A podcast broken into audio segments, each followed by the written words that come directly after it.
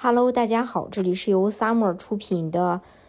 加拿大移民，我是 Summer，欢迎大家在听节目的同时发弹幕、写评论。想了解更多的移民资讯，可以加微信二四二二七五四四三八，或者是关注公众号“老移民 Summer”，关注国内外最专业的移民交流平台，一起交流移民路上遇到的各种疑难问题，让移民无后顾之忧。根据二零二四年到二零二六年的移民水平计划，加拿大未来。三年吸纳一点四十八点五万名新移民，这是历史上的最高水平了。二零二四年吸纳四十八点五万名新永久居民，二零二五年吸纳五十万新永久居民，从二零二六年开始是吸引五十万。嗯，经济类移民预计将构成新移民的最大群体，占移民总人数的一半以上。预计二零二四年经济移民将达到二十八万一千一百三十五人，二零二五和二零二六年每年达到三十万一千两百五十人。经济类别呢，分为几个类别，其中最多的类别分配给省提名了。根据计划，各省可以根据具体的劳动力需求，向新移民发出居住在哪里的邀请。二零二四年，省提名将迎来十一万新移民；二零二五和二零二六年将迎来十二万。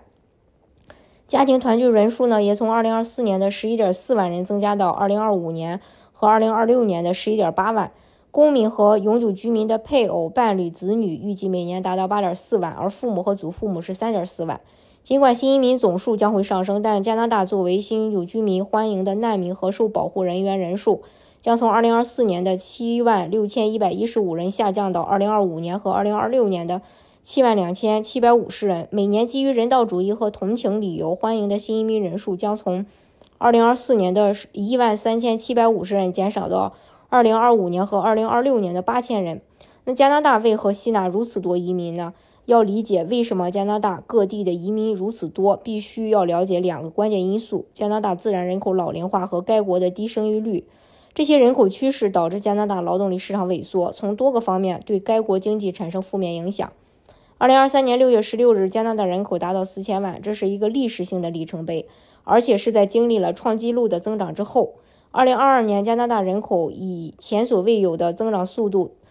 增长了一百一十万，这是加拿大历史上首次出现人口在一年内增长超过一百万的情况。其中大部分是永久和临时移民。由于移民的大量涌入，该国人口达到四千万，比预期更快。还有加拿大老龄化的速度是世界。人口老龄化最严重的国家之一，且出生率较低，这造成了经济和财政压力。到二零三零年，加拿大的退休年龄人口预计将增加九百万。这个就意味着，在医疗保健社会支出增加的同时，加拿大工人数量将会减少。为缓解这一战，加拿大三十多年来一直积极主动地逐步提高移民目标。加拿大自二十世纪八十年代末以来一直在增加移民人数，每年新增超过二十万，以提高人口、劳动力和经济增长率。加拿大现在的大部分人口和劳动力增长，以及更大比例的经济增长都依赖于移民，还有人口的自然增长率。呃，较低导致劳动力和经济增长率较低，经济增长缓慢，使得加拿大很难提高税收来支持教育、医疗保健和其他为该国提供生活水平的重要领域等服务的社会支出。加拿大的生育率呢低于人口更替水平，加剧了人们对加拿大人口自然增长下降趋势的担忧。自2009年以来，加拿大的生育率一直稳步下降，呈下降趋势。还有。加拿大需要移民来实现经济的增长。一个国家的居民是国家支出和消费的驱动力。为此，每个国家都需要呃强大的劳动力来确保持续的商品生产和服务提供。人口稀少和劳动力缺乏将限制生产和随后的支出，这个不利于一个国家的经济福祉。值得庆幸的是，增加移民可以帮助加拿大更好地避免此类问题。由于上述问题，加拿大严重依赖移民来实现人口增长。事实上，该国近百分之八十的人口增长归因于作为永久或临时移民来到加拿大的呃新移民。在这段时间里，加拿大的人口增长几乎是其他国家集团呃呃其他呃国家。